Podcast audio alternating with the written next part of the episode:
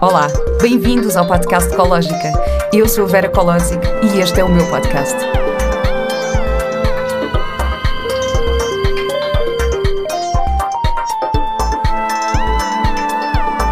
Com o apoio da Pivita. Olá e bem-vindos a mais um episódio do podcast Ecológica. Para o último episódio do ano, convidei a Rita Carvalho de Matos para falarmos sobre organização. A Rita é uma das primeiras consultoras certificadas em Portugal do método Marie Kondo. Criou a Happy Routines e divide os seus dias entre sessões individuais, workshops e autoria de artigos e conteúdos sobre o poder da organização. Olá, Rita. Olá. Obrigada por estares aqui hoje. Eu acho que isto é um tema muito pertinente. Eu sou suspeita, não é? Mas eu agradeço e estava a dizer, e é verdade, é, é, para mim uma responsabilidade. Um, terminar o ano uh, com um episódio comigo, não é? Ou seja, então, é assim um, marco, como começar também seria, portanto, o terminar também é importante. E com tantos bons uh, conteúdos que já tiveste este ano, uh, eu quero muito que este possa ser um que no final as pessoas pensam, ok, aprendi alguma coisa. Porque nós aprendemos sempre muito com os podcasts que escolhemos ouvir, não é? Portanto, claro. espero que este também consiga. Eu espero que seja uma inspiração para começarmos o ano em grande. Também. E eu acho que a questão da organização é mesmo é super importante, porque eu acho que há sempre aquela tendência, há certos marcos no nosso ano, que eu acho que é a reentrada escolar, não é? Sim, tipo, quando setembro, acaba é. setembro. Uh, e janeiro, a passagem de ano é sempre Sim, aquela coisa e que nós... eu acrescento ainda também em março, que as pessoas em março têm aquela coisa da primavera. Ah. Há muito essa ideia de que agora vou abrir as janelas e, portanto, o ano vai começar agora que está sol. Sim, é, mas acho que a tendência das arrumações e não sei o quê é mais tipo setembro e início do ano, sim, não, não sim, sim. Eu, eu costumo, setembro, por acaso, tem aquela sensação, às vezes, não sei se te acontece, com filhos então acontece muito, que é, parece que o ano está, eh, parece que o ano vai começar, não é? Ou seja, é. o início da escola parece que, pronto, agora sim, agora já tivemos estes nove meses a ensaiar isto deste ano, não é? Portanto, em setembro vamos começar então o ano a sério. É verdade, é. Tem, esta, tem este marco interessante. Mas eu acho que, acho que sim, espero que possamos inspirar pessoas a organizarem-se para o próximo ano. Uh, até porque este ano que passou foi um bocadinho desestabilizador para muita gente, não é? Porque tiraram-nos aqui o tapete, os nossos planos foram todos. Uh, Na verdade, quer dizer, ficámos, ficámos todos muito em casa, não é? E Sim. eu, e eu uh, não sei se foi por isso também que acabei por conseguir mais, mais pessoas este ano interessadas neste tema, uh, mas o que aconteceu foi que de repente tudo aquilo que grande parte de nós desejava, que era passar muito tempo em casa, aconteceu, não é? Portanto, cuidado com o que nós vamos desejar no próximo ano, porque pode eu mesmo acontecer. Eu confesso que adorei, a sério, quando. Quando, entretanto, pararam as ordens, as ordens de confinamento e começámos a sair de casa, eu estava assim, ah, mas estava bom, eu, eu por mim ainda continuava, tenho imensas coisas para fazer em casa. mas, mas claro, isto é como tudo. Eu acho que há sempre, olha, é como nos livros, quando eu estou a arrumar livros com pessoas, é, é, é mais ou menos a mesma coisa. Acho que o mundo se divide sempre em duas opções, não é? Hum. As pessoas que viveram bem com este confinamento e com o facto de estarem em casa e descobrirem em casa uma série de coisas que as inspirou a manter uh, uma boa energia e hum. motivação para tudo aquilo que estavam a enfrentar coisas que não controlavam, e as pessoas que começaram a lidar muito mal com isto, não é? Por vários motivos. E há, e há, e, há, motivos muito graves e há motivos claro, menos graves. Há motivos mas, muito graves, claro sim. que isto financeiramente foi muito sim. complicado. E mesmo a nível de relações, portanto, houve, eu acho que isto nos veio pôr à prova a, a, a, a muitos níveis. Eh, uhum. E depois coube, coube a cada um de nós, dentro daquilo que sabe, de melhor, certamente, conduzir, conseguir conduzir isto da melhor forma. Eh, claro. Uh, pronto. Eu, eu, também fiquei satisfeita. Ou seja, foi um bom período. Acho que terei a sorte, como muitas mães poderão pensar, que é nunca teria passado tanto tempo com, com o Vicente como pude passar agora. Uh, é verdade, mas passada uma semana já tinhas as mães todas a publicar coisas. Tipo, é verdade. Os cabelos, o que é que vou fazer, etc. Mas, mas sabes que ao início foi difícil, mas depois acabas por te adaptar, não é? Claro. E eles também se adaptaram, portanto, um, e mesmo este início de pandemia, eu lembro-me que nós em março lidámos com isto de uma forma bastante diferente do que lidámos em dezembro. Uhum. Portanto, eh, nós vamos, somos mesmo bichos de nos a, a adaptarmos às situações, é. não é? E ultrapassarmos, e a nossa capacidade de resiliência e de ultrapassar as situações que de repente a vida nos traz uh, é brutal. Eu acho que isto nos faz uh, perceber o quão especiais nós podemos ser. Portanto, é. uh, foi difícil para as mães, sim. Eu, eu às vezes dizia, eu, eu, tenho uma outra consultora amiga com quem gosto muito de trabalhar, que é a Rafaela, e a Rafaela faz sempre muitas coisas. Já tem muito menos anos que eu e, portanto, muito mais dinâmica do ponto de vista até de, de como é que se diz, de internet e, e, de, hum. e, e, de tempo, porque ela não tem filhos e, portanto, pode fazer uma série de coisas interessantes. E eu, ao início, eu própria tive dificuldade a pensar, pô, não estou a fazer nada, não estou a conseguir pôr nada em prática, o que é que eu vou fazer agora da minha vida? Durante os primeiros tempos foi um bocado isto. Hum. Um, porque tinha esta inveja boa quase de imagina que o Vicente não estava em casa, o que eu poderia estar a fazer. e quando eu parei com isto, porque eu acho que tens de pensar, Rita, tens que parar com isto. isto não te, ou seja, este, este massacrar de que é que não estás a fazer porque tens outras coisas, é mau, porque há tantas pessoas que estão sozinhas neste momento. Ao contrário, não é? E então comecei, foi aí que eu comecei a perceber o bom que isto me podia trazer. Portanto, demorei, também eu, lá está, demorei um mês e meio, mais ou menos, hum. até meio de abril, a perceber que o confinamento e o estar em casa, em família, podia ser maravilhoso. E, e eu ia-te perguntar isso, como é que tu fizeste para te manter organizada durante esses tempos? Não é difícil, porque primeiro, quer dizer, não é difícil do ponto de vista de casa, uh, se for, se, a pergunta se for de como é que nós fizemos em casa, a coisa está está organizada, eu acho que de raiz, porque hum. uh, nós temos a casa bem estruturada, temos uma casa grande, aliás, foi um dos motivos pelos quais uh, eu me interessei pelo tema da organização, foi, ainda antes de saber que isto podia ser uma área profissional para mim, foi eu vou mudar para uma casa enorme, moro com alguém que gosta muito de acumular coisas. Isto vai ser um problema, porque quanto mais espaço tens, achas tu que mais podes acumular, não é? Temos esta questão. Um, e o que é certo é que nós estamos aqui há três anos e, portanto, neste momento eu posso dizer que desde que nós mudámos e eu fiz o processo todo connosco, e quando digo processo é o processo todo com Mary, uh, a nossa casa não está, quer dizer, não está desorganizada nunca. Tem aquelas arrumações de final de dia, desculpa, uhum. as casas que eu preciso fazer mas que demoram 10 minutos por dia, portanto hum. a casa está tá sempre organizada.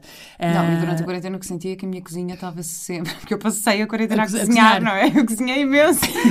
eu estava sempre, não, eu tive essa dificuldade de planear. Olha, uma coisa que eu gosto muito de ir às compras uh, com, várias vezes por semana, posso também é um facto, não é? E portanto, porque também tenho muito menos desperdício, percebi que Sim. a minha gestão de e eu gosto muito de cozinhar, a minha gestão de cozinha funciona muito melhor quando eu vou mais vezes do que apenas uma vez. Durante a, do princípio deste, deste confinamento, eu ia uma vez, não é? Era eu que era a brava guerreira que saía de casa, ia ao supermercado uh, e portanto eu tinha que fazer um planeamento para a semana inteira. Um, e, e, sei que, primeiro, gastei muito mais dinheiro em comida, porque comprava coisas a mais, mesmo uhum. fazendo uma lista. Um, e o tempo que eu passei na cozinha, enfim, lá está, olha, voltando ao tema, como eu já estou habituada a cozinha arruma tudo e a, e a, bancada fica sempre sem nada, cada vez que eu ia começar uma nova refeição a coisa estava, Sim, claro. estava organizadíssima. Uh, mas, portanto, não foi, não foi difícil para nós manter a casa organizada. Eu simplesmente percebi, desde o momento em que o Vicente acorda até o momento em que o Vicente vai deitar, a casa vai estar a ser vivida e por isso tudo ok. E ao final do dia arrumamos muitas vezes sendo ele o maior, o maior causador da de desordem, não é? O que eu lhe proponho sempre, mas isso em confinamento ou não, é, eu digo-lhe sempre, olha Vicente, as coisas não podem ficar aqui no meio da sala, que a sala não é o teu quarto. E ela às vezes diz-me, mamãe, podemos arrumar amanhã? Pronto, e aí entra a minha capacidade de me aceitar, não é? Que é, ok, portanto, eu estou a combinar com o meu filho que vamos arrumar isto amanhã, portanto eu vou ter que aguentar isto espalhado no meio da sala, se eu disser que sim, porque eu também posso dizer, não, Vicente, olha, não vamos ter que arrumar agora. E pronto, aí depois tenho que gerir ou a birra ou, ou, contra, ou estar contrariado, mas pronto. Hum. Portanto, se eu escolho dizer-lhe que sim, senhor, arrumamos amanhã, segura-te e não arrumas. Pois. Pronto. E portanto isto aconteceu algumas Mas eu, vezes. Por acaso, é, eu, para mim é difícil. Eu vivo numa casa muito pequena, portanto preciso mesmo ter as coisas arrumadas, porque senão sim, as casas pequenas sim. muito rapidamente Mais depressa, fica, sim. fica assim. Se bem, quer dizer, lá está contigo. Às vezes pode ser uma falsa, uma falsa questão, porque casas grandes, como digo, achas que podes espalhar tudo, não é? Exato, exato. E, portanto, de repente tens tudo espalhado e quando dás conta pensas o que é que se passa aqui à minha volta. Pronto, Mas a questão é... de não arrumar com o Mateus, por exemplo, eles ou pelo Mateus, ele, ele não sei. disser, ok, uh, podemos arrumar amanhã. Eu, normalmente o que ele diz é, oh mãe, mas pode ficar aqui no cantinho só para eu brincar amanhã. Eu, ok, está bem, então deixamos um cantinho Exato. com as coisas. Mas não? é super importante para as crianças cumprir estas promessas uhum. e as mães são terríveis nisso. Eu lembro-me uhum. que, um, por exemplo, a minha mãe fazia uma coisa que era, eu, eu despia-me no meu quarto, quando morava em casa dela, e deixava a roupa no chão. E no dia a seguir era o dia em que eu ia pôr a roupa para lavar, porque o cesto da roupa não estava no meu quarto. Uhum. Eu quando acordava amanhã, a roupa nunca estava lá porque a minha mãe já tinha chegado, já tinha tirado. E eu recordo-me, como muitos adolescentes devem lembrar, da minha mãe zangada comigo a dizer: porque tu nunca arrumas a tua roupa. E hoje em dia percebo, eu nunca arrumo a minha roupa, eu nunca arrumava a minha roupa porque eu não tinha oportunidade de arrumar a minha roupa, não é? Exato. Portanto, aqui era aquela questão familiar de os timings de cada um não são os mesmos e nós temos que perceber isso, não é? Pronto, e portanto, uh, se a minha mãe tivesse deixado a roupa todas as vezes no chão, certamente eu no dia a seguir teria posto a roupa para lavar. Sim, mas o Mateus também já sabe, imagina, no outro dia também, este fim de semana, agora de confinamento, que eu disse: Não, Mateus, vamos montar aqui uma grande cidade de leg e, e Playmobil Lego. na sala. Pronto, trouxemos tudo, Legos, Playmobil, tudo para a sala, assim, uh, tudo espalhado. Uh, e depois no final eu, bem, ok, agora temos que arrumar ele. Oh mãe, mas não fui eu que te arrumei tudo. Tu desarrumaste, tu trouxeste estas coisas. o Vicente é mais o. Assim, não, podes-me eh, podes ajudar? E eu disse, muito bem, filho, eu vou-te ajudar, porque às vezes ele diz-me que ele me vai ajudar. E eu explico-lhe, não, tu não vais ajudar. Os brinquedos são teus, tu estiveste a brincar e a mamãe vai-te ajudar a arrumar Exatamente, as coisas. sim. E vamos. E, e, essa é a parte boa, mas nem sempre foi assim. E uma das perguntas muitas vezes que me fazem é, mas com que idade é que as crianças costumam começar a organizar?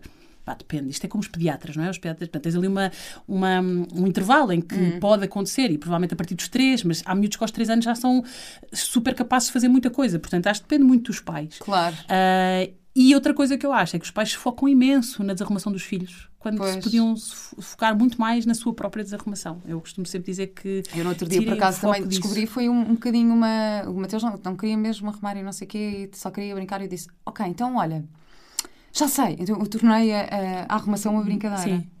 Que era, já sei, tu és o imperador do gelo e agora os teus bonequinhos todos vão fugir para dentro da caixa para se protegerem do imperador do adorou. gelo. E ele, espetacular, então ele estava vestido, estava tipo com uma manta branca assim à, à, volta a dizer: Eu sou o imperador do gelo! E eu, ah, com os bonequinhos, tipo assim, a fugir, a é mesmo assim, mas isso é uma ótima forma de desconstruir a parte negativa que nós crescemos, não é? A ouvir dizer: Vai já arrumar o teu quarto, como se fosse tipo uma coisa horrorosa. Portanto, é Eu só tento nele é que uh, uh, tenho as coisas, ou seja, há caixas dos, da Playmobil, a caixa de, dos Legos, a caixa de não sei o quê, e às vezes ele não encontra, mãe, onde é que está o não sei o quê? Eu digo, Mateus, se tivesses ido a arrumar, sabias onde é que estava. Eu arrumei naquele sítio pode ter acontecido. Às vezes tenho uma, uma, senhora que vai lá fazer Sim. limpezas e às vezes ela arruma as coisas noutros sítios. As empregadas costumam trocar coisas de vez pois, em quando. É, é. Que, mexe um bocadinho comigo às vezes, mas, mas eu também tenho que ser mais clara naquilo Sim, é isso, que tens que ensinar, não é? Portanto, é como tu tem que ser mais clara naquilo que pretendo. Mas o, o ou seja, ele também já, já sabe essa responsabilidade, que é ele sabe onde é que põe as coisas que quer brincar no dia seguinte para poder Exato. brincar no dia seguinte. E ele costuma brincar no dia seguinte. É porque, por exemplo, o Vicente diz que quer guardar para aquele dia, mas depois no dia a seguir pega noutra coisa. Portanto, Sim, mas eu antes de voltar a pôr no sítio, eu falo com ele. Okay. Eu digo, ok, agora vamos pôr isto. Sim. Para ele saber quando quiser Exato. Onde é ir brincar. E pronto, olha, eu só ia falar das crianças mais à frente, mas já estamos aqui e tudo bem. É então eu vou-te perguntar como é que começou esta tua paixão pela organização? Quando é que tu Olha, é uma pergunta que eu tenho sempre alguma dificuldade em responder, porque hum, eu tenho eu hoje tenho 45 e aconteceu na minha vida aquilo que eu vivi anos a ter medo de acontecer, que é eu fui despedida aos 42. E eu lembro-me que aos 30 e qualquer coisa eu achava, bem, Jesus, eu via às vezes colegas meus, eu sempre trabalhei em multinacionais e, portanto, infelizmente, as multinacionais, e desculpem se houver algumas não são assim, portanto, as que eu trabalhei, que eu trabalhei, eram sempre deste género, que é, havia uma altura do ano em que se tinha que fazer uma revisão de pessoal. Então eu via as pessoas de 40 e 50 ser despedidas e eu tinha um pavor disso e pensei, como é que alguém aos 40 ou 50 vai refazer a vida dele se trabalhou a vida toda nisto? Uh, portanto, aconteceu-me isso aos 42. Eu estava super preparada para quando isso aconteceu, atenção, portanto, não foi aqui nenhum drama. E fiquei preparada porquê? Ou como é que eu me preparei? Uh, sem saber também, na verdade. Porque quando o Vicente nasce, eu tenho 40 e ele vai dar-me toda a clareza, não sei se foi. Clareza, não sei se é a palavra, mas foi uma energia para eu perceber que estava na hora de eu fazer alguma coisa diferente. Quando eu comecei a ser confrontada com o tema de horários e pressão de tempo, uh, que não punha em causa a qualidade do meu trabalho, mas punha em causa a qualidade do meu tempo em família, isso começou-me a, a, a, a, fazer mesmo muito mal. E eu tomei uma. Eu lembro perfeitamente de ter sido. No, neste processo, foi um processo lento, portanto, o meu despedimento ainda demorou uns meses. Eu sabia que ia acontecer, mas tive meses à espera, portanto, foi assim hum. uma coisa tipo morte lenta. Uh, mas lembro da primeira vez que fui chamada a atenção por causa dos horários que andava a fazer. Eu nesse dia fiquei mal, chorei bastante, pedi ajuda à minha mãe. Eu raramente peço ajuda para, para o que é que seja, portanto, é, é uma das outras coisas que eu preciso melhorar. Portanto, pedi ajuda à minha mãe, porque tinha que acabar um, uma apresentação super importante. Pá, e naquele momento, aqueles, aquele choro, aquela tristeza fez-me pensar: mas eu quero isto para o resto da minha vida? Eu quero. Para o resto da minha vida, não sei, mas para, para o tempo que o meu filho precisa de mim. E foi nessa altura, foi exatamente nesse fim de semana, depois desta pressão grande, que eu lidei mal, obviamente, porque ser chamada a atenção de um tema de horários e de atenção por não estás ao hum. nível dos teus colegas, pá, é, mexe contigo. Eu sempre, atenção que eu sempre trabalhei na área de gestão em multinacionais, sempre, portanto, sempre foram cargos de meia, meia responsabilidade, portanto, hum. tinha coisas para fazer, portanto, sempre fui muito responsável e acho que a minha vida toda se pauta pela questão de querer cumprir os objetivos e as expectativas de toda a gente menos as minhas, eventualmente, esse é outro tema. E, e então eu, eu tinha este padrão sempre. E portanto, quando me chamam a atenção disto, eu penso, oh, Jesus, espera aí, que isto aqui é mesmo a sério. Um, mas nesse preciso momento, eu, ele, ele estava doente, portanto, calha tudo, ou seja, ele tinha, hum. tipo, imagina, um ano e tal, cheio de virose o tempo todo, tinha começado a escola há pouco tempo, estava, foi muito difícil. Uh, e eu naquele momento percebi, não, eu não vou querer fazer isto. Portanto, eu vou ter que me preparar porque eu não vou fazer aquilo que me estão a pedir. Eu tinha dois, dois caminhos na altura, era ou passava a, ter, a, a ir buscá-lo mais tarde, ou tentar alguém para ir buscar e estar menos tempo com ele, ou assumia que não ia fazer isso e que isso ia ser uma ruptura, na altura, com a pessoa que me estava a esfiar. E assumi. E, portanto, falei com o Pedro na altura, o meu marido, e disse: Olha, isto vai acontecer. Ele disse: Ok. Portanto, ele super preparado, porque ele é, é músico e, portanto, está muito habituado e, acha, e, aliás, não percebe sequer como é que nós conseguimos viver a vida toda uh, num ritmo mais de piloto automático, uh, com muita pressão a vários níveis a produzir, enfim. E com isto eu, eu, eu, costumo sempre dizer nestas conversas que é, eu não estou a dizer para as pessoas despedirem, eu acho que é nada disso, sim, acho que há pessoas sim. muito felizes naquilo que fazem e eu conheci pessoas muito felizes nas empresas onde trabalhei e claramente nasceram para aquilo, não era o meu caso. E eu demorei anos, porque a minha tristeza em trabalhar, ou seja, eu gostava da parte de estar com colegas, eu gostava da uhum. parte das apresentações, eu gostava da parte de fazer projetos, mas havia sempre uma tristeza em mim. Eu não acord... Há anos que eu não acordava muito feliz para ir trabalhar, ok? E quando o Vicente nasce, isso agudiza-se, porque então quer dizer que eu só estou aqui não estou com ele, e eu não sou mãe de homeschooling, portanto ele não está em casa a ter escola comigo, ele não está o tempo todo comigo, mas um, a, a, como é que eu te explicar? A leveza de mente, sabes, que eu hoje em dia hum. tenho, a capacidade que eu tenho de estar com ele plenamente, ou seja, com atenção, que é quando estou, estou, e não estou a pensar uh, em coisas que me chatearam no dia, e-mails que eu não respondi, pessoas que me estão. A... Nada disso. Então, eu não sabia nada, atenção. Eu, eu, eu, portanto, isto aconteceu, o Vicente deu-me esta força, eu percebi que isto ia acontecer. O meu despedimento demorou, como eu digo, oito meses, provavelmente. Portanto, foi um, foi um processo que eu assumi fui trabalhar na mesma e avisando as pessoas que, que, estavam em projetos comigo que, olha, isto vai acontecer, portanto, fiquem vocês com os dados porque eu vou-me embora de um momento para o outro, e assim aconteceu. Uh, curiosamente aconteceu no dia 6 de abril de 2018 e um ano depois, no dia 6 de abril de 2019, eu estava a conhecer a Mary Kondo em Londres. Uau! Não Isto é mesmo... É, é, é o aniversário da minha mãe, nunca mais me vou esquecer. Okay, isto arrepia-me porque eu, ela entrou naquela sala e eu até a chorar. Acho que a maior parte das pessoas pensou, ela está super emocionada porque está a conhecer a, a Marie. Pá, também, mas o tema foi como é que em um ano eu consegui estar aqui, porque para te dizer que no dia em que eu recebo a carta de despedimento eu não fazia ideia do que é que eu ia fazer no dia a seguir, zero. Eu, eu estava, eu, eu, trabalhei a vida toda para ser gestora, ou seja, eu fui a vida toda programada para ser uma ótima aluna do liceu francês, para tirar um curso superior, para tirar uma pós-graduação, se possível no mestrado, e eu pensei, hum, não, mestrado para já não, fiz bem, porque, quer dizer, não ia, não ia para nada do que eu quisesse, ia ser mais uma uhum. coisa que juntava ao currículo para ficar bem na fotografia. Uh, e, portanto, quando eu sou despedida, eu penso, ok, não faço puta ideia que eu vou fazer a minha vida agora. E tenho 42 anos, e tenho um filho, e tenho um marido músico, portanto não tenho um marido rico, com um imenso património, portanto vamos ter que fazer alguma coisa daqui. E pensei, não me vou pressionar. Isso assustou-te? Não, estranhamente não. Uh, eu saí muito leve quando saí da empresa. Muito. Naquele dia em que eu recebi a carta e percebi que já nem tinha sequer que lá ir no dia a seguir, pá, foi um culminar de muita tensão também, não é? Porque hum. o processo foi lento e foi, foi difícil. E eu, e eu costumo dizer, por muito que eu tenha vivido bem com isto, um, ser rejeitado não é fácil, nunca é fácil. E, portanto, continua a ser um, um trabalho difícil claro. de se fazer, não é? Porque põe em causa o teu valor sempre, os, todos os teus valores. Põe em causa, por muito que tenham dito, Rita, não é o teu problema, não é a entrega, a qualidade é tu és muito boa, mas não estás disponível.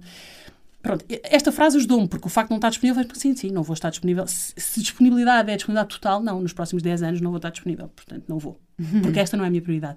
Eu tenho a certeza que suficiente Bem, mas é preciso coragem para assumir isso. Acho também. que é, hoje em dia olho, eu tenho muita dificuldade em, um, como é que dizer, uh, dizer que eu fiz alguma coisa de bem, ou seja, ser muito boa para mim, eu tenho essa dificuldade.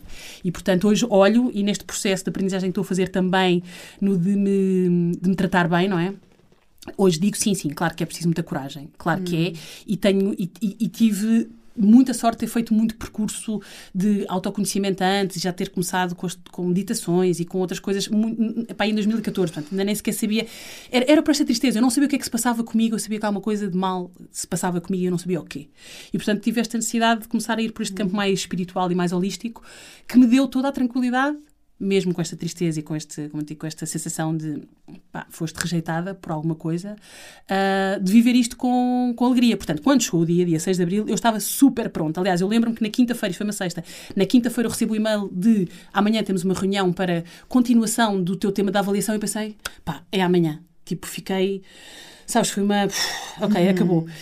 Agora, sim, tive medo. Portanto, os primeiros meses não foram difíceis. Eu pergunto isto porque na minha profissão, como sabes, não é o nosso trabalho. Aliás, o teu marido é músico, exato, portanto, exato. tu sabes o que é, que é isto, não é? Que vamos tendo uns trabalhinhos aqui, depois não temos, depois exato. não sei o quê. Mas eu sempre, eu, imagina, quando estou a fazer novela e estamos a chegar ao final da novela e, que é que repente, e depois tenho os colegas que dizem, então estás na próxima, então já te chamaram para não sei o quê, ai, a outra, quem é que vai fazer? Bem, quando me perguntam isto assim, eu, ai não, epá, eu vou estar de férias. Sim, eu quero mas férias, foi isso que aconteceu. Tempo, eu quero tempo para descansar, quero tempo para ler, quero tempo não sei o quê. claro que, pronto, que é ótimo saber que vais ter trabalho claro e que, que, não sei o quê. E, e, eu, eu muito. não sei, também nunca, nunca tive uma situação que sofresse muito com isso, mas já, já passei períodos muito longos sem trabalho. Sim. As pessoas nem sequer têm noção. Eu, eu, por exemplo, agora eu não fazia televisão, estou agora a fazer Sim, uma série, mas eu não fazia televisão há quase dois anos. Só que, como tive uma reposição, fizeram reposição de uma novela que eu fiz há 10 anos, toda a gente acha ela está ocupada, está a trabalhar. Exato, E exato. não estava. Não. Mas- Mas, sabes que isto eu acho que vos dá a vocês, e quando eu digo a vocês, agora já me posso incluir neste, nesta classe de pessoas que trabalham por conta própria, Uhum. e projetos e outro, outro tipo de coisas que não o mundo onde eu aprendi a crescer, porque eh, eu sou de facto do mundo eh, corporate, aquele mundo que estuda filha para seres boa aluna, e sei que os meus pais deram o seu melhor para isso, para seres alguém na vida. E, e é isto, não é? É isto que nós trazemos. E eu não vi outra forma, até porque eu tenho uma história familiar de, de empresas falidas e de problemas financeiros gigante e, e- e pesaram-me em cima, ou seja, eu tive anos a pagar dívidas do meu pai, portanto, eu tenho todo este karma de que vai tudo correr mal em cima de mim, sempre, não é? Portanto, dar este passo. Eu ontem falava, há pouco tempo falava com o meu tio e dizia, o irmão do meu pai dizia-lhe, pá, nunca imaginei vir a ser empreendedora. Era a última coisa que eu diria na vida que iria ser, porque com tudo o que aconteceu de mal na minha vida, por causa do meu pai ter sido empreendedor, pá, era a última coisa que eu queria fazer. Nunca, eu tenho que continuar a Mas trabalhar. agora és, e isso Pois é sou, mas é, não, mas é brutal, por isso é que eu digo, é incrível como tu, quando começas a partir isto tudo, consegues perceber uh, que a vida te traz muito mais outras coisas. Portanto, isto, voltando à tua primeira pergunta, que já viajámos imenso, que era como é que eu entrei neste mundo da organização, foi por um, instinto. Ou seja, eu já gostava, sim, claro, eu sou daquelas pessoas, e há pessoas que gostam e pessoas que não gostam. Eu Sim. gostava da organização. Aliás, o meu curso é Organização e Gestão de Empresas, eu trabalhei em gestão de projetos, organização de eventos, uma série de coisas. Ah, e sempre fui uma pessoa organizada. No estudo, o Liceu Francês deu muito isso, portanto, muita organização de estudo. Portanto, eu, não, eu nunca vivi em ambientes desarrumados, desorganizados, nada. Portanto, não sei, porque tenho esta sensação de minha mãe dizer sempre que eu não arrumava a roupa, mas hoje consigo justificar o- esse motivo, mas não me considero, nunca me considero uma pessoa desorganizada. E nunca vivi bem no meio de caos. É um facto. Portanto, eu faço parte deste grupo de pessoas, mas que genericamente metade do, grupo de- metade do mundo deve fazer, não é? Pronto, isso não é o suficiente para tu seres de repente, eh, ou decidires que queres fazer isto para o resto da tua vida. Não sei se Sim, é mas eu resto, gostei que tu disseste que, que te apaixonaste por isto, mas que querias ter alguma credibilidade também, Sim, porque muita. há muito. Isso é... Há, há uma moda, um bocadinho Ah. de personal organizer, não sei o quê, que eu acho ótimo. Sim, acho, eu, e acho- nada acho contra, ótimo. atenção. Sim, e há, muita, Eh, e há mas muitas acho, escolas. acho muito interessante tu teres tido essa preocupação em quereres tirar uma Sim. certificação à série e foste ter com a melhor, a, a Mari Sim, quer dizer, pelo menos quem sabe, fui explica ser, só um bocadinho sim, quem é a Mari, fui, fui ter com quem aquela, sabe. fui ter com aquela que me chamou mais a atenção. Eu tinha lido o Hum. livro dela, portanto, isto, eu li o livro dela, o, o Muda a Sua Casa, Muda, a Sua, Vida. Ah, quando mudámos de casa para esta casa maior em Sintra, tinha este tal problema de, meu Deus, isto agora vai ser um problema. Portanto, eu quero ler e quero saber. E fiz o processo mais ou menos de acordo com o livro. O livro não é, não é super estruturado, mas dá-te dá muitas pistas. Então, se eu tivesse que resumir numa linha, ou numa frase só, o, o, o, o, que o- método da Mary Kondo de- eh, te defende é que tu só deves guardar perto de ti tudo aquilo que te dá alegria e te, te- te faz sentir bem agora. Portanto, isto- o agora já é aqui todo um drama, não é? Porque há muitas coisas que nós guardamos que fizeram Hum. parte da passado. nossa vida e que já não fazem, e o que é que eu faço com isto, não é? Pronto. Portanto, isto parece super simples, porque quando ela faz aquela pergunta do Does it spark joy? Ok, então é só olhares para cada uma das tuas coisas e perguntaste: olha, então, como é que sentes em relação a isto? Gostas? E a maior parte das pessoas não sabe responder. Como não sabe responder, não é só na parte da organização, é quase tudo, não é? Portanto, na vida, nós não sabemos, nós não, não- nós não estamos nada habituados a perceber aquilo que nós gostamos, de facto. Nós vamos na corrente e lá vamos nós, não é? Pronto, e, e seguimos e, e não nos questionamos. Então, isto foi aquilo que me fez gostar dela, que foi, em nenhuma altura este método te obriga a deitar nada fora, a, seres, a emitir julgamentos sobre porque é que as pessoas estão a guardar, ah, nada. E, e, portanto, esse lado mais, se quiseres, mais espiritual, da tua relação com as coisas, de olhares para ti, sobretudo, foi aquilo que fez pensar, é isto que eu quero fazer. E sim, e defeito de profissão anterior, eu acredito sempre que as pessoas, quando têm algo, ou seja, quando aprenderam com pessoas que já deram cartas e que de facto nos ensinam alguma coisa de credível, só assim é que eu me sentia capaz de chegar ao pé de pessoas e tentar vender então os meus serviços. Eu nunca poderia, ah, mas tem a ver comigo, portanto, há, há- isto para dizer que de facto, e bem, como falávamos, há, há uma tendência grande para pessoas que gostam da organização começarem a trabalhar na área. Nada contra. Eu, Rita, não conseguiria fazê-lo. Ou seja, eu tinha essa incapacidade. Eu não fiz uma única sessão antes de tirar o curso com ela. Era impossível para mim. E eu já gostava, já tinha lido o livro, já tinha feito tirado um curso também online que ela tinha. Portanto, já sabia as coisas, tinha, tinha estudado bastante, mas não estava capaz. Portanto, eu tinha que fazer o curso com ela para me sentir. ah, com, ou seja, com, e quando acabamos o curso não ficamos logo com o diploma, mas para me sentir pelo menos uh, com esta, sim, capaz, era isso, é tal coisa de, me, de, de, validação minha, sabes? Não é para as pessoas, é de validação minha perante as pessoas, para as pessoas perceberem que eu não sou uh, não estou aqui a enganar ninguém. Era, era a minha ideia. Pronto, e portanto eu fui ter com ela por isso, mas porque me apaixonei pelo livro, porque achei que era um, um tema. Eu nem sequer sabia, lá está, que ela dava cursos para consultores, portanto foi tudo assim. E portanto, lá está, isto foi para teres ideia. Portanto, eu saí em abril e em dezembro inscrevi-me. Sem saber, eh, de abril a dezembro eu não fazia ideia o que é que ia fazer. Portanto, foi, li o livro, já tinha lido, andei a segui-la mais no Instagram, tive mais tempo, não é? O que é que vou fazer, uhum. etc, etc. E, e, pronto, e foi assim uma, uma intuição bastante. Quais são os, eh, os, os princípios uh, assim, Olha, base? Eu diria que, do, que do o mais interessante, e aquilo se eu tivesse de destacar um, já vou dizer os outros, mas o, o mais relevante é o não arrumar por divisão.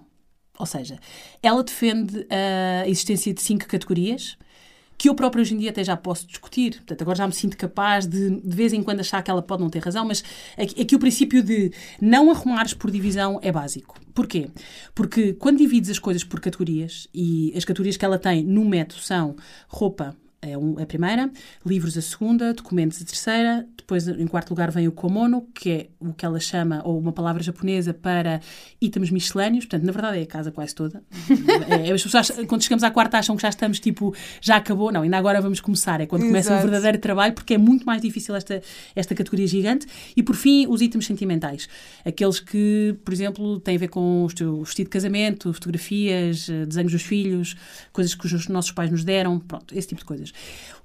não, não fazendo isto por divisão, tu trabalhas por categoria e o que é que acontece? Obriga-te a ter uma noção total de cada uma das coisas. E, portanto, se na roupa parece um bocado óbvio, porque normalmente nós temos a roupa quase todo no mesmo sítio, a verdade é que quando tu entras, por exemplo, na parte do komono, então já chegas à quarta categoria, pá, tu tens coisas espalhadas por toda a casa, não é?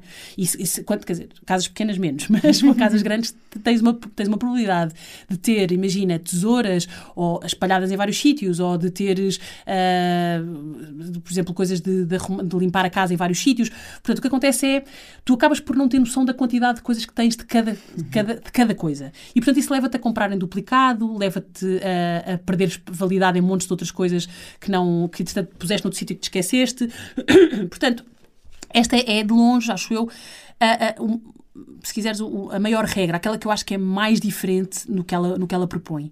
Depois, a outra que ela dá, e muito bem, é a história de escolha sempre a positiva. Ou seja, não estás a fazer uma escolha por aquilo que não gostas. Uhum. Tu não vais deitar fora. Tu vais escolher o que queres guardar perto de ti.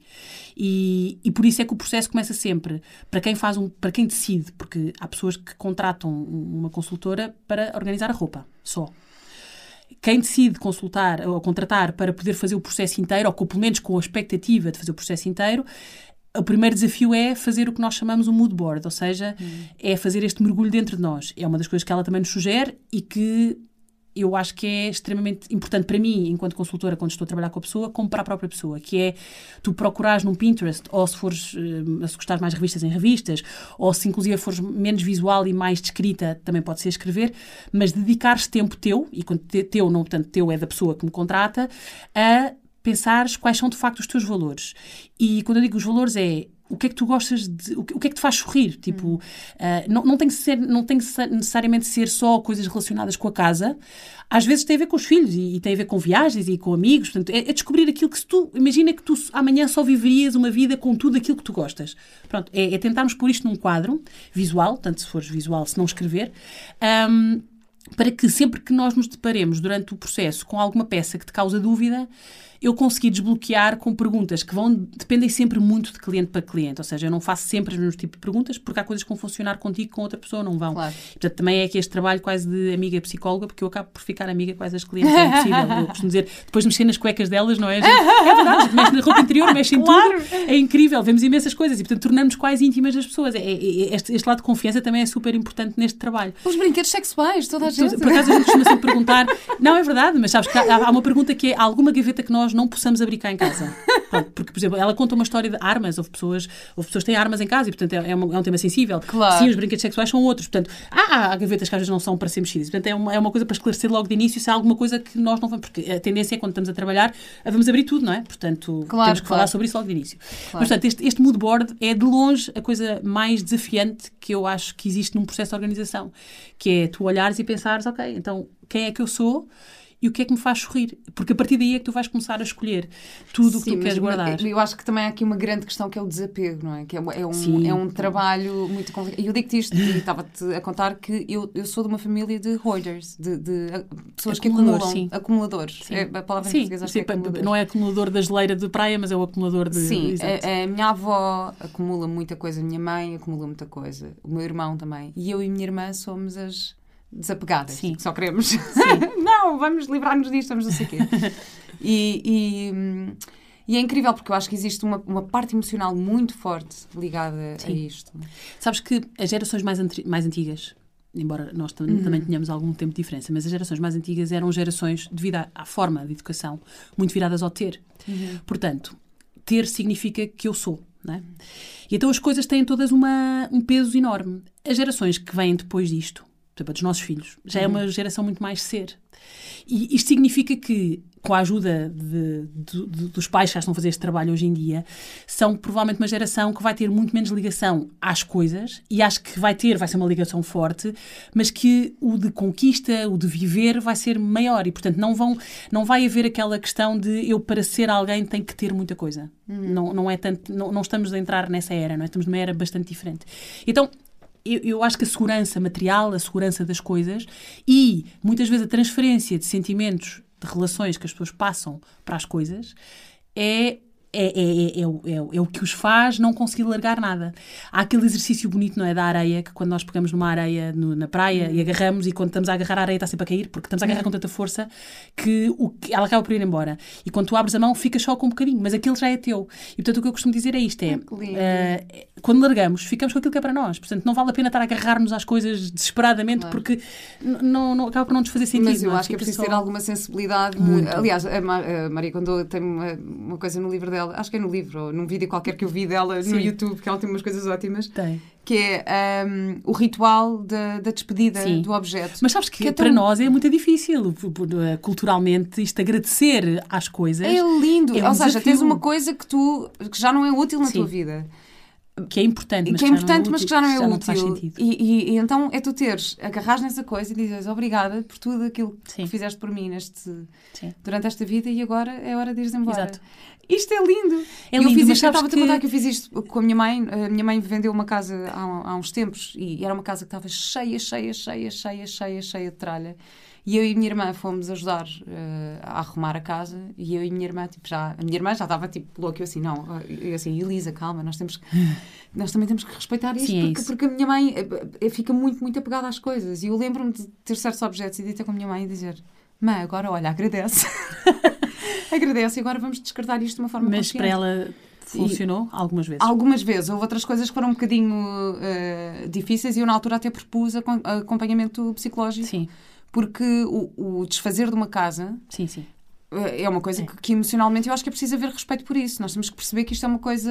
Viveu com ela, não é? Faz parte da história dela. É, é isso. E, e... Eu, até, eu até lhe perguntei, e, e, aliás, houve um momento que a minha mãe estava super angustiada e eu falei com ela, ela disse: Não, porque, uh, porque eu não sou nada sem isso. Tipo, uma... saiu-lhe assim uma frase destas, estás a ver? Exato. Mas isso mostra incrível. bem, exatamente, estás a ver, a, a, a energia, a força que ela colocava e a importância que ela colocava numa peça que provavelmente para ti não significava nada. Sim. Isso leva-me a outra das regras, que é isto é um processo altamente uh, pessoal. Uhum. Em nenhuma altura, eu acho que todas nós, e eu digo nós, mulheres, porque as mulheres têm mais tendência para isto, porque ainda são, mais ou menos, eh, na grande parte das, dos, das vezes, responsáveis pela casa, quem é que já não mandou coisas fora de alguém que morava lá em casa por achar que a pessoa nem ia notar? Então, isso é um dos maiores erros de quebra-confiança que podemos, podemos fazer. Uh, eu própria já fiz isso, há muitos anos que deixei de fazer. Aliás, o Pedro de vez em quando pergunta: Tu viste não sei o quê ou deitaste fora? E só, Pedro, por favor, achas que eu, eu, eu, há anos que não deito nada fora dele. Por muito que, por mim, eu deitaria muita coisa, mas eu percebo para ele aquilo é importante. E, portanto, esse processo tem que ser feito pela pessoa. Claro. Uh, porque nós podemos não, não entender, mas isto, esta aceitação e o trabalho do desapego, há pessoas que demoram, quer dizer, que nem, nem, nem conseguem fazer numa vida. É mesmo muito. E por acaso, até com o meu filho, faço isso. Mesmo os brinquedos que eu sei que ele já não brinca, que não sei o quê eu faço questão de fazer com ele aquelas limpezas ao quarto de, Sim. ok, olha, este brinquedo vai para dar, este vamos não sei o quê. Este... Esse é um desafio da maternidade, não é? Que tu a determinada altura fazias tudo tu, portanto, sempre que achavas que já não dava, ia embora até aos dois, três, não sei, e agora, agora já convém ter aquela... Sim. Pois, e depois há coisas que ele diz, ah, mãe, eu não quero isso. E é uma coisa que eu tenho apego emocional e digo, tá bem, não queres, eu guardo uma caixa de pensar, se eu vier a ter um filho, vou guardar isto. Lá, mas, mas, mas isso, é, isso, é, super interessante o que estás a contar. É um episódio que acontece muitas vezes e eu às vezes trabalho com famílias, quer dizer, não trabalho com famílias, trabalho sempre com uma das pessoas e meia, grande parte das minhas clientes têm filhos pequenos, hum. por norma. E é engraçado como ao longo das várias sessões nós vamos trabalhando, eu consigo perceber, sobretudo quando falamos de famílias que têm heranças e coisas que imagina que eram da avó, que a mãe vestiu, roupa, imagina, coisa simples, roupa parece sempre mais simples, que depois a mãe passou à, à, à filha, não é? neste caso à pessoa uhum. que está a trabalhar comigo, e que ela tem filhas e portanto quer, as filhas vão ter que gostar. E eu noto estas transferências todas que estamos hum. a fazer de passagem. E, e, é, e, o que eu peço sempre, e o meu desafio é sempre: ok, podemos perguntar se a, se a menina estiver em casa se ela gosta. E a mãe diz, ok, se me contratou para alguma coisa é, tanto com o objetivo de fazer Sim. alguma coisa de positivo, não é? E, portanto, este, este aceitar das mães que os filhos podem, a determinada altura, deixar de gostar de alguma coisa que nós lhes oferecemos, na verdade é exatamente aquilo que acontece para trás, não é? Portanto, com as coisas que também te ofereceram a ti. Uh, é, é, é, é crucial. É, é mesmo esta coisa de as coisas são coisas.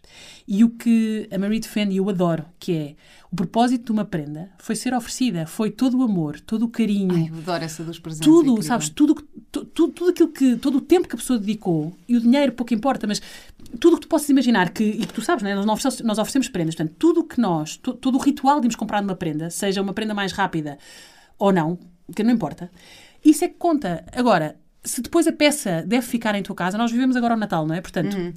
acabamos realmente de receber algumas prendas e algumas delas não gostamos. E não faz mal. Isso não...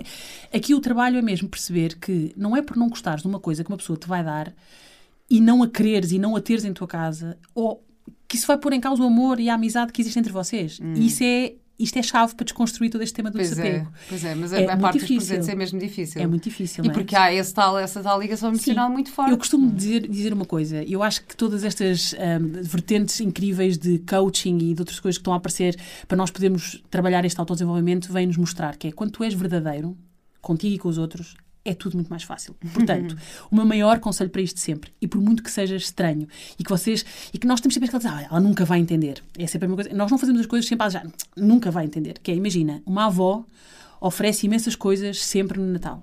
E como a avó já tem 90 anos, pá, nós não lhe vamos dizer que não gostamos, porque a senhora vai levar a mal. Experimentem. Uma coisa.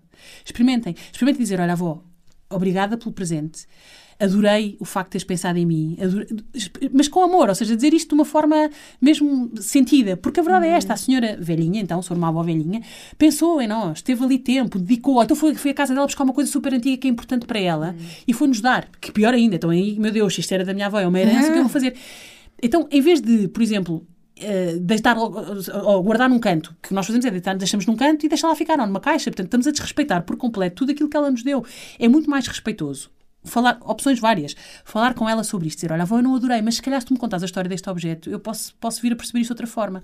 E aproveitar e ter uma ótima tarde de conversa com a nossa uhum. avó sobre, uma, sobre um objeto que a nós não nos diz nada à partida, que nós não gostamos nada e que de repente pela história que ela vai contar, nos vai dar todo outro contexto e se calhar vai passar a ser uma coisa que passamos a adorar. Opção também o que fica é a história, na verdade, e não Exato, se calhar é mais objeto. isso. Claro. A dois é, ela pode nos surpreender. Nós, a partir do momento em que lhe dizemos não gostámos e explicar o porquê. Olha, não gosto deste tipo de louça, ou não gosto deste tipo de cor, ou não gosto de usar mantas, ou enfim, dar um motivo. Nós não gostamos das coisas por alguma coisa, não é? Hum. Quando nós explicamos isto, às vezes as pessoas surpreendem-nos e, e, por isso, uhum. por muito que difícil que seja, e à partida nós somos os primeiros logo a dizer isto não vai resultar, o meu conselho em relação a presentes deste género, sobretudo de pessoas que nos são queridas, porque quando recebemos presentes daqueles porque recebemos, enfim, de pessoas menos importantes, é, é sempre mais fácil. Mas é, é, ser verdadeiro, connosco primeiro e com eles a seguir. Hum. E tentar, não é? Na verdade, eu acho que se nos custa esta história do desapego, eu acho que se nós temos uma determinada peça de roupa que alguém nos ofereceu e que nós não gostamos, desafio é, pá, tenta vesti-la uma vez e vê como é que te sentes durante o dia. E ao final do dia pois tomas é, a decisão. Por acaso faço isso, mas eu, eu agora com a roupa, bem, este ano foi espetacular a nível de roupa. Eu livrei-me de montes de coisas. Estou também por causa do programa que fiz eh, na RTP, o Missão Sim. 100% Português, que está a passar agora. Exato. E, e, também com toda a história da pandemia e a crise financeira toda que vivemos, eu fiquei com muito mais consciência dos meus consumos e mesmo a nível de roupa, eu agora estou numa de, ok, uh, comprar primeiro, tentar que seja doações, tipo entre amigas, eu troco roupas entre amigas e não sei o quê. Um, comprar em segunda mão. Comprar uh, sustentável e português. Sim.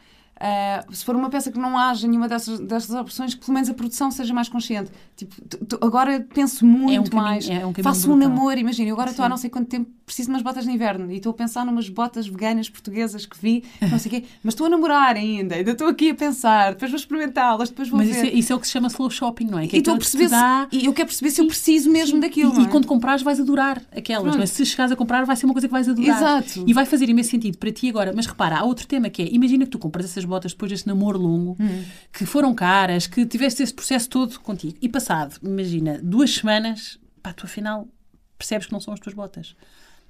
Drama, não é? Tipo, o que é que eu vou fazer? Demorei tanto tempo para comprar isto, gastei tanto dinheiro. Há aqui uma série de. O Sim, teu cérebro pode... e ego vão-te já dar 30 mil motivos para tu guardares. que eu tenho a certeza que vai certo, usar. Mas tu já estás neste processo. Sim, já estou. Já estás, já estás num processo muito de libertação e de perceberes que as coisas são o que são, não é? Pronto. Sim. O, o, processo delas, provavelmente, ou nessa, nesse exemplo que estavas a dar há pouco, de que, ela, que, ela, que a Mary fala da história de agradecer, o processo delas, ou o motivo delas estarem na tua vida, foi exatamente provavelmente isso: foi ensinar-te a não, não comprares por impulso, seres mais refletida. Hum. E depois pensar, ok, olha, eu não gosto delas e vais perceber porque é que eventualmente não, não te fazem mal a andar ou te magoam o pé tu vais perceber, olha, aquilo tem um molde muito pequeno e eu não pensei nisto. Portanto, da próxima vez que eu for comprar botas, tenho que ter atenção aos claro. moldes. E se calhar tenho que experimentar, tenho que ir à loja, ou tenho que mandar vir e experimentar em casa, e se não gostar, devolver logo.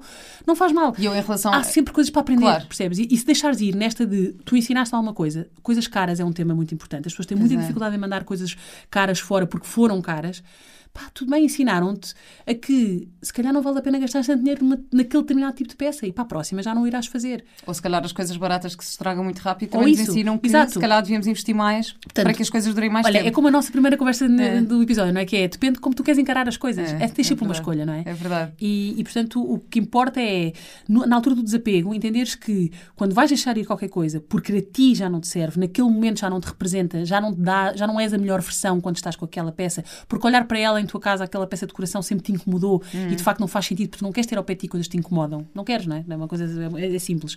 Então tu vais dar uma segunda oportunidade. Seja alguém que tu gostas, seja uma instituição, seja às vezes, e, e não é para pôr as coisas no lixo, mas a verdade é, acho que todos nós já assistimos a isto e eu, eu com isto, eu, eu faço sempre, eu, eu, trabalho com algumas instituições, trabalho, quer dizer, ajudo algumas instituições e, e, tento sempre que sejam as minhas clientes a levar as coisas, porque o processo termina quando são elas é. a dar. Às vezes estão com pressa e às vezes pedem-me ajuda e quando já são clientes há algum tempo, eu ajudo nesse sentido, mas digo-lhes sempre: olha, eu vou tentar dar a esta organização.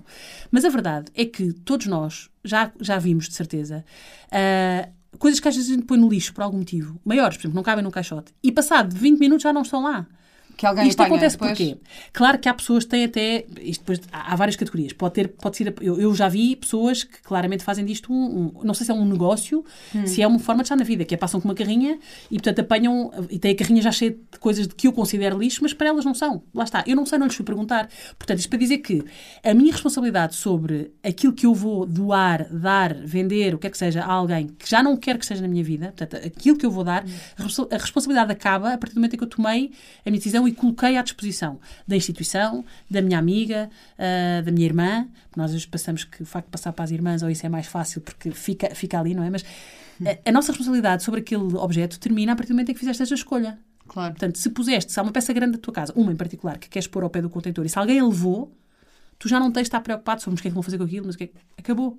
Sim, se bem que eu te ia perguntar aí. isso, que é como é que podemos descartar de forma consciente, porque não, isso, é- claro. é, isso é um grande... Claro que sim. Olha, já, há, há, aquele, há aquele tema que é, ah, já, vou-te dizer é mesmo, há imensas instituições hoje em dia, imensos projetos bons uh, a funcionar. A internet, mais uma vez, pode funcionar a nosso favor, neste sentido também, não é?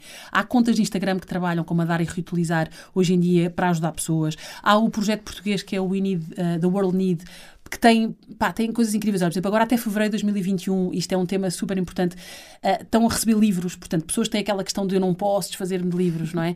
Porque não vai dar. Vai dar. Este, este, este projeto está a levar eh, livros para, para países de língua portuguesa que não têm acesso a, a, a, a outros hum. livros, não é? Portanto, há, é uma questão de pesquisar ou de pedir Mas há, ajuda. Há outro, há outro uh, japonês também da, da arrumação que é o. Ai, que escreveu um livro que é o Adeus Coisas. Sabes? Conheces Conheço o livro, não sei o nome é, é de minimalismo, é sim, tudo... Sim, sim, Mas atenção, que... ela não é minimalista. Não, não é? ela não é minimalista, é, que... é diferente, exato. Mas uh, sim, que também é importante dizer. Exato. Mas ele diz uma coisa interessante, que é, o facto de teres livros não, te vai, não vai fazer-te uma pessoa mais inteligente. Não, mas sabes que os livros, vou-te dizer, os livros de tudo o que eu já vivi em casa de clientes, portanto, aqui em Portugal, e sim, a mesma série da Netflix dela é verdadeira, portanto, também aproveito para dizer que uh, uh, é, é programa de televisão, mas as casas que ela foi visitar são verdadeiras, os casos são verdadeiros, a diferença é que aquilo parece que é tudo muito curto e que é tudo muito rápido e não é. Portanto, quando ela sai, ela, ela faz o programa e conhece as famílias, uhum. ela depois vai embora e entram duas consultoras com Mary que fazem o processo com a família e que às vezes demora, pode demorar até seis meses, na verdade. É um uhum. prazo máximo que uma maratona inteira deve demorar do ponto de vista da organização de uma casa.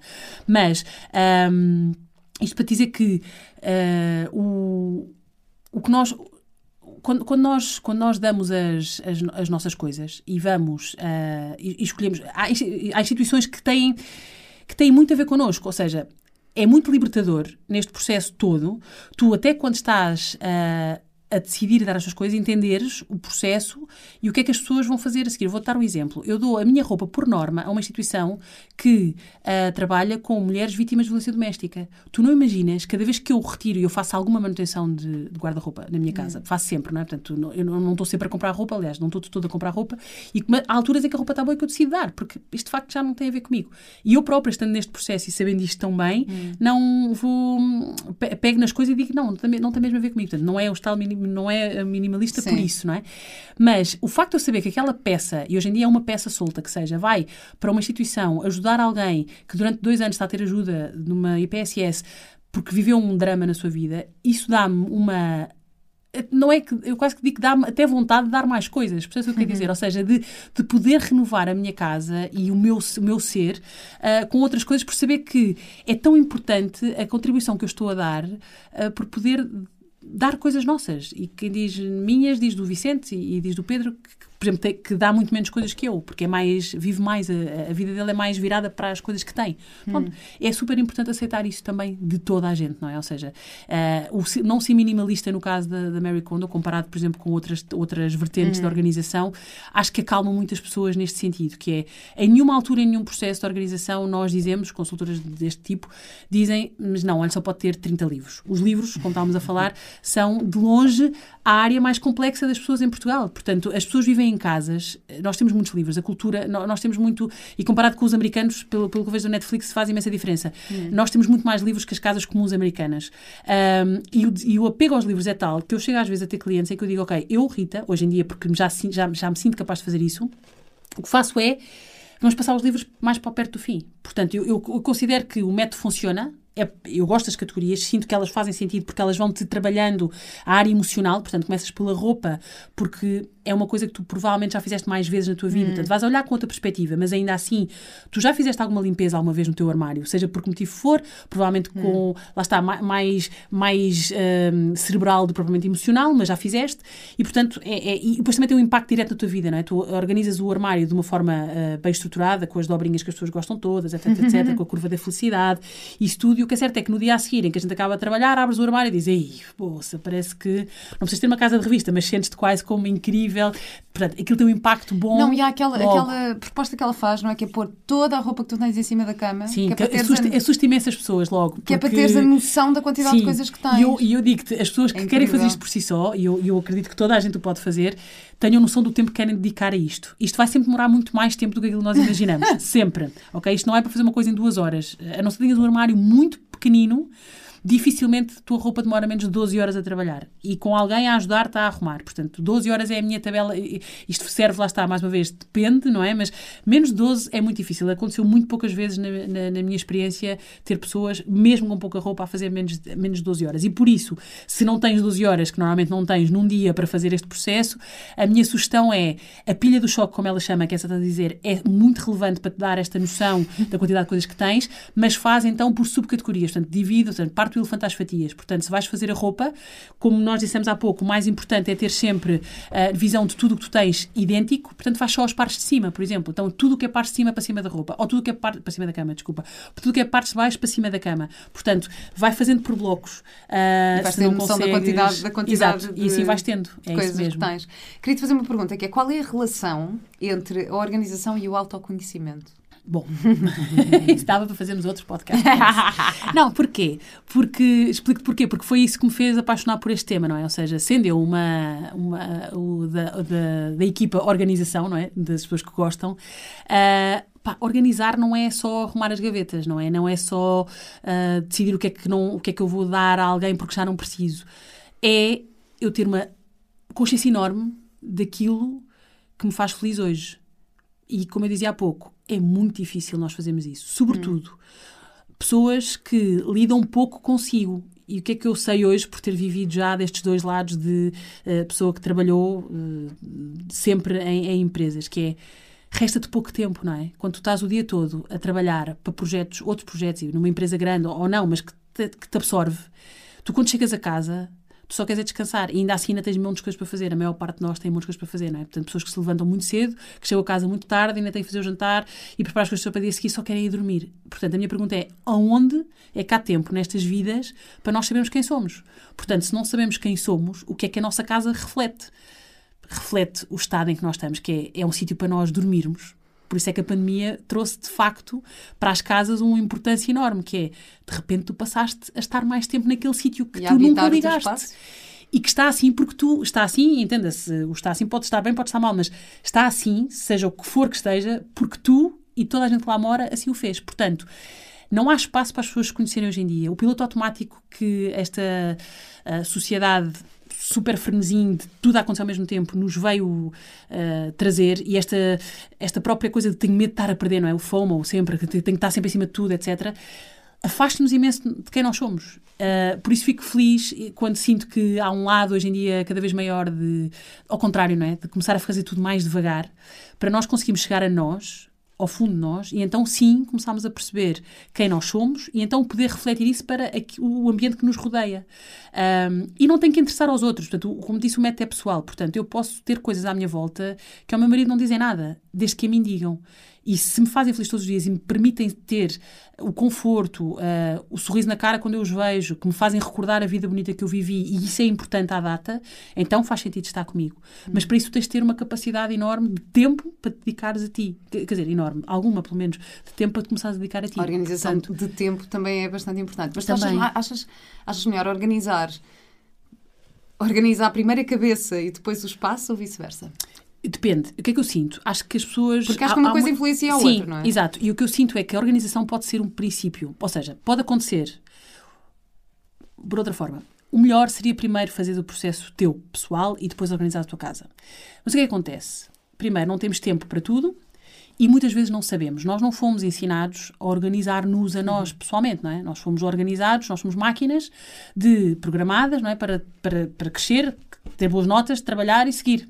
Portanto, em nenhuma altura te ensinam, ou a maior parte não ensina, olha, vamos parar agora, hoje não vamos ter escola e vamos ficar aqui a meditar e olhar para nós. Portanto, como a maior parte das pessoas não sabe ou não tem esta aptidão natural de olhar para si, a organização da casa pode ajudar. Porquê?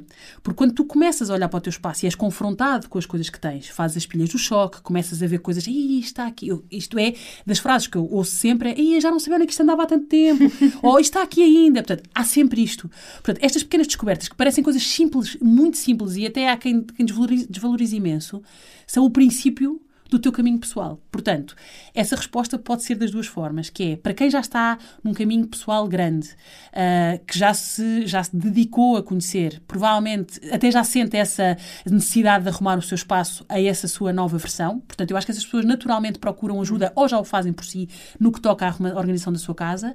Para quem tem interesse, mas que percebe que não consegue fazer sozinho, que está meio perdido. Há, há pessoas que me dizem isto, olha, eu tinha que contratar porque eu, eu acho que sei fazer isto, mas eu estou meio perdida. Hum. A verdade é, o princípio de organizar a casa vai-te ajudar a conseguir chegar a ti e a descobrires, à medida que vais revisitando a tua vida, porque revisitas, não é? Um, sejas uma pessoa mais idosa ou não, já viveste há algum tempo, portanto, não, não são as crianças que estão necessariamente a, a, a, contratar uma organizadora, portanto, as pessoas já têm história, e ao revisitar isto, tu vais começar então sim, com a ajuda aí de perguntas e de questões e de as sessões são não são sempre a um lado para o outro. Muitas vezes eu dou por mim sentada no chão a falar com os meus clientes sobre determinado tema, porque de repente houve um objeto que nos fez falar sobre aquilo e nós perdemos tempo ali porque é importante. Então, hum. ajuda-te ao contrário, portanto, começares a arrumar a tua casa, muitas vezes é uma porta para tu começares a organizar-te por dentro. Hum. Portanto, depende muito do estado em que tu estás, não é? Mas acho que serve para os dois. E que sugestões é que podes dar a quem quer começar e não sabe por onde começar? Bom, eu diria sempre esta questão de dedicarmos o nosso tempo a fazermos esta reflexão, que seja 15 minutos por semana, já nem digo por dia, a tentar construir o seu mood board. Ou seja, hum. a começar a fechar os olhos e pensar: se amanhã eu entrasse nesta casa, ou se amanhã eu fosse para a minha casa de sonho, como é que eu queria que ela fosse. E, portanto, comecem a imaginar as cores, comecem a imaginar as bancadas da cozinha, como eu costumo dizer, costumo, comecem, comecem a imaginar como é que é chegar a casa todos os dias, a porta, como é que a porta bate, onde é que eu ponho as chaves, este tipo de coisas. Comecem, é quase como se fizesse a tua vida ideal, não é? Vais buscar... A vida ideal ou perfeita não existe, mas imagina que, que a podes fazer. E, portanto, comecem a escrever ou a procurar fotografias que representem isso. E esse é sempre o meu primeiro desafio, que é, hum. eu diria que não comecem já a arrumar gavetas antes de dedicar algum tempo a isto. Depois, tracem um objetivo, que é eu quero, mas, mas, mas, que seja um objetivo. Agora estamos na fase dos objetivos, não é? Portanto, é, este é, exato, é o grande desafio. Portanto, é por isso mesmo Sim, que exato, tens razão, tens razão. Eu agora estava a pensar nisso que é. Mas sejam, sejam realistas. Eu acho que não há nada pior. E tu falavas no outro dia daquela, daquela frase, equação que a Carla Andrino te ensinou, não é? Sim, sim, sim. Pronto, que é a expectativa igual à frustração. Exato, ou a desilusão. É isto. Portanto, a organização vai ser igual. Portanto, se nós acharmos que eu vou fazer isto super rápido, não vamos. Portanto, a minha, a minha experiência diz não vamos fazer isto super rápido a organização da nossa organização, da minha, ou seja, do meu lado da casa, portanto, da Rita, portanto, não tem que ser da casa toda porque eu não vivo sozinha, portanto, hum. eu tenho que sempre respeitar os outros, claro. vai demorar tempo e vai exigir de mim uh, paciência e uma agenda. Portanto, não comecem nunca. Portanto, depois de fazer o mood board, é escrevam na agenda e digam, avisem toda a gente na família que, olha, naquele dia eu vou organizar a minha roupa. E, portanto, vou estar quatro horas fechada no meu quarto, não me interrompam e eu vou estar só a fazer o que eu decidir. Pode ser só, dependendo do número de peças, ou decidir só fazer roupa interior, hum. não importa, mas uma subcategoria pequenina. Portanto, o que decidirem, marquem na agenda este compromisso, muito importante. Portanto, não, porque, o facto de não marcar na agenda e não assumir isto como sendo um, um compromisso vai, vai andar para a frente. A expectativa vai andar, andar, andar e lá vai, não é? Claro. Portanto, lá vai andando. Uh, e depois, o meu outro, meu outro conselho é esta história de quem não vive sozinho, muito relevante conversem sobre isto em família. Portanto, se viverem sozinhos, a motivação vai e vem, aliás, a motivação vai e vem, e na arrumação vai sempre ficar pior ao princípio e só depois é que vai melhorar, como em quase todos os processos que exigem alguma catarse, porque é o que vai acontecer. Mas se não viverem sozinhos, conversem, expliquem à família porque é que para vocês é importante fazer aquilo. Uh, Porque vai haver alturas em que é óbvio que se calhar a roupa é fácil saber qual é a nossa. Uh, os livros, eventualmente, também sabemos quais são os nossos, mas vai chegar à altura do Komono em que há o Komono de cozinha e toda a gente mexe na cozinha. E vamos chegar à altura da casa de banho e toda a gente está na casa de banho, não é? E quando eu digo Komono de casa de banho é, por exemplo, um, imagina uh. Portanto, é de quem? Quem é que mexe nos Eu não vou só as toalhas não são só minhas, não é? Portanto, há, há, que falar com a família e explicar as intenções. Mais uma vez, aquilo que eu dizia há pouco, que é ser sempre verdadeiro, sabes? Dizer sempre a uhum. verdade. Para mim é importante ter a casa arrumada, por isso, uma das sugestões que eu dou normalmente às famílias é definam quais são as áreas de responsabilidade de cada um. Portanto, se a mãe acha que na cozinha ela é a responsável, então ela informa a família de que, olha, eu estou a fazer um processo de organização, eu hei de chegar ao comono da cozinha e, portanto, quando eu fizer esta área, vocês dão uma autorização para eu poder organizar a cozinha de acordo com aquilo que me faz feliz e depois explico-vos o motivo? Sim, senhora. Tudo bem. Se disserem que não, então discutam entre vocês. Mas a organização é pessoal nesta, nesta questão, mas sempre muito negociada em família e Sim, muito importante é falar importante. sobre isto. Por exemplo, o meu, meu namorado é cozinheiro, não é? Eu também cozinho imenso, nós cozinhamos os dois imenso e eu Uh, e estou cada vez mais consciente do desperdício, e, portanto, estou agora compro a granel, portanto, tenho tudo em frasquinhos, uh, reutilizo os frasquinhos todos e não sei o quê, e comprei. E o ano passado ofereceram-me no Natal uma etiquetadora, que foi, foi assim a melhor prenda da minha vida. eu adoro uma etiquetadora. Então eu ponho as etiquetas todas e pus mesmo nos armários, ok, deste lado cereais, uh, deste lado sementes, do lado. Mas depois, pronto, o Ruben chegou a casa e disse: Olha organizei o armário da cozinha. E ele não gostou? organizei. Não, e eu mostrei. Okay. Só que ele tem tendência. Tem, as cozinhas são coisas mesmo muito pessoais. São, então, são. num casal em que os dois, dois cozinham. Gostam, é, Vocês é têm um desafio aí. Nós temos, temos um desafio, sim, não é? Sim, Aqui sim, temos, temos, que nos adaptar, mas estamos a adaptar. E, e, e, podem conversar sobre isso, lá está. Claro, podem explicar. Claro. Eu acho que é como tudo, acho que se esse ponto, por exemplo, eh, diria até que vocês nesse nível não são assim tão normais, porque normalmente há sempre uma pessoa que gosta mais de cozinhar e portanto a cozinha até costuma não, ser uma área... Até ele, é, ele até cozinha mais do que eu, mas... Mas, mas, é, mas a questão de, é, é, olha, é fazer aquela coisa de chegar a meio caminho, não é? O que é que é importante para ti? No outro dia eu lembro-me que, uh, e a organização leva a imensas discussões, não mas, é por exemplo, necessariamente... é super organizado a cozinhar e eu não. Ele, ele cozinha e a bancada está sempre impecável. Ele cozinha e fica tudo um caos caos e, e eu arrumo depois. Portanto, Pronto, porque o teu timing é diferente. Exato. Não faz mal. Ou seja, essa é a parte importante, é que ele tem que fazer um trabalho de perceber que se no final tu vais acabar por arrumar aquilo que desarrumaste, Está ok. O importante é que não fique lá três dias, não é? Claro. Pronto, portanto, esta história de Não, aceitar nem- nem que, os timings, que os timings de um e do outro não, é exatamente não são necessariamente os mesmos, é um princípio base para a organização correr bem dentro de uma, de uma casa, não é? Isso é. Olha, é Rita, muito, muito obrigada por esta Ah, já conversa. passou, isto, isto começa, isto passa a correr. Pronto, eu verdade. espero que possamos inspirar muitas pessoas a organizarem-se para o ano que vem aí. Espero que sim. Ahm, Sempre com expectativas reais. é? Expectativas reais, sim. Sim. Mas acho que já deste aqui umas dicas ah, muito valiosas. E pronto, eu vou-te fazer. Ah, eu queria acrescentar uma coisa que queria ter dito há bocado e não disse. Ah, quando estávamos a falar dos presentes, Sim. Eu queria só deixar uma sugestão, porque eu, eu, eu adoro receber consumíveis e oferecer consumíveis. E acho que hoje em dia há tanta. ah, eu, por exemplo, este Natal ofereci. ah, comprei chá a granel. E reutilizei os fresquinhos de coisas de supermercado, pus uma rindinha à volta e ofereci chá a montes de Que gente. E, e eu acho que, e depois o fresquinho ainda fica para ser utilizado para outra coisa qualquer.